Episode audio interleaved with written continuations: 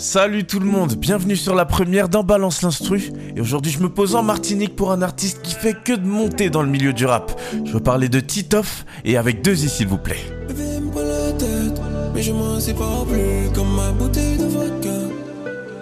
C'est Titoff sur son morceau Vodka sorti en 2021.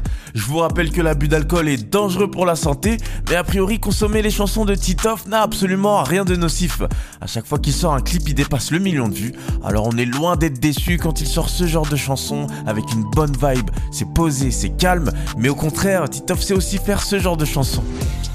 Bad boy, dans le comme un bad boy. Je tombe pas via bad boy. Bloc neuf comme la bad boy. Ça, c'est de la trappe. La trappe, c'est un genre dans le rap qui est plutôt assez agressif. Mais alors, quand je compare avec la chanson Vodka, il y a deux mondes complètement différents. La question, c'est pourquoi? Pourquoi enlever son étiquette de bad boy et choisir de rapper, voire chanter quelque chose de beaucoup plus doux ah, Je suis quand même bien curieux de savoir où il a rangé toute cette agressivité pour pouvoir euh, chanter sur ce genre de piano. D'ailleurs au piano c'est DJ Eriz, d'origine martiniquaise. Il a été batteur, DJ pour des grosses têtes comme Singila, Matt Pokora ou les psychiatres de la rime.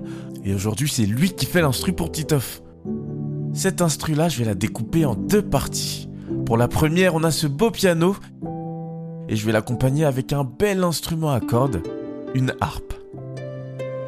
Pour remplir ça, je vais rajouter une basse assez large, quelque chose de plutôt nébuleux. Et c'est tout pour cette première partie. Et ça, ça va être le pré-refrain. Son rôle, ça va être de bien marquer la différence entre un couplet et un refrain en prenant un rythme soit plus intense, soit plus doux. Sur cette partie, c'est bien plus doux, peut-être un peu trop même.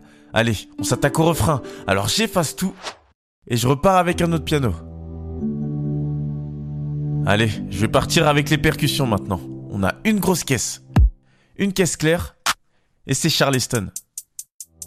C'est ça qui va rajouter le côté rap à l'instru. Et je veux que ce soit méchant, un peu plus sale. Je vais rajouter une bonne grosse basse.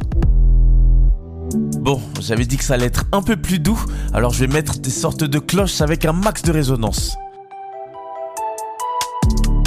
Voilà l'instru.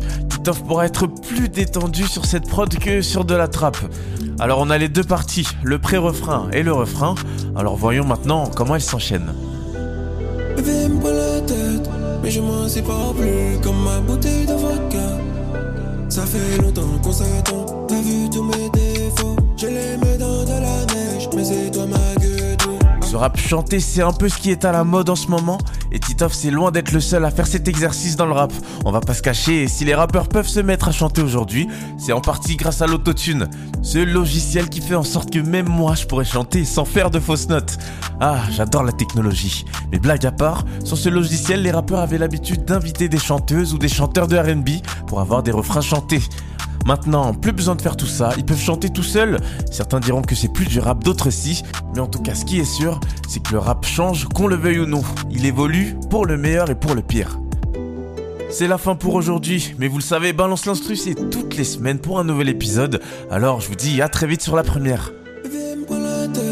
je m'en plus comme ma bouteille de vodka.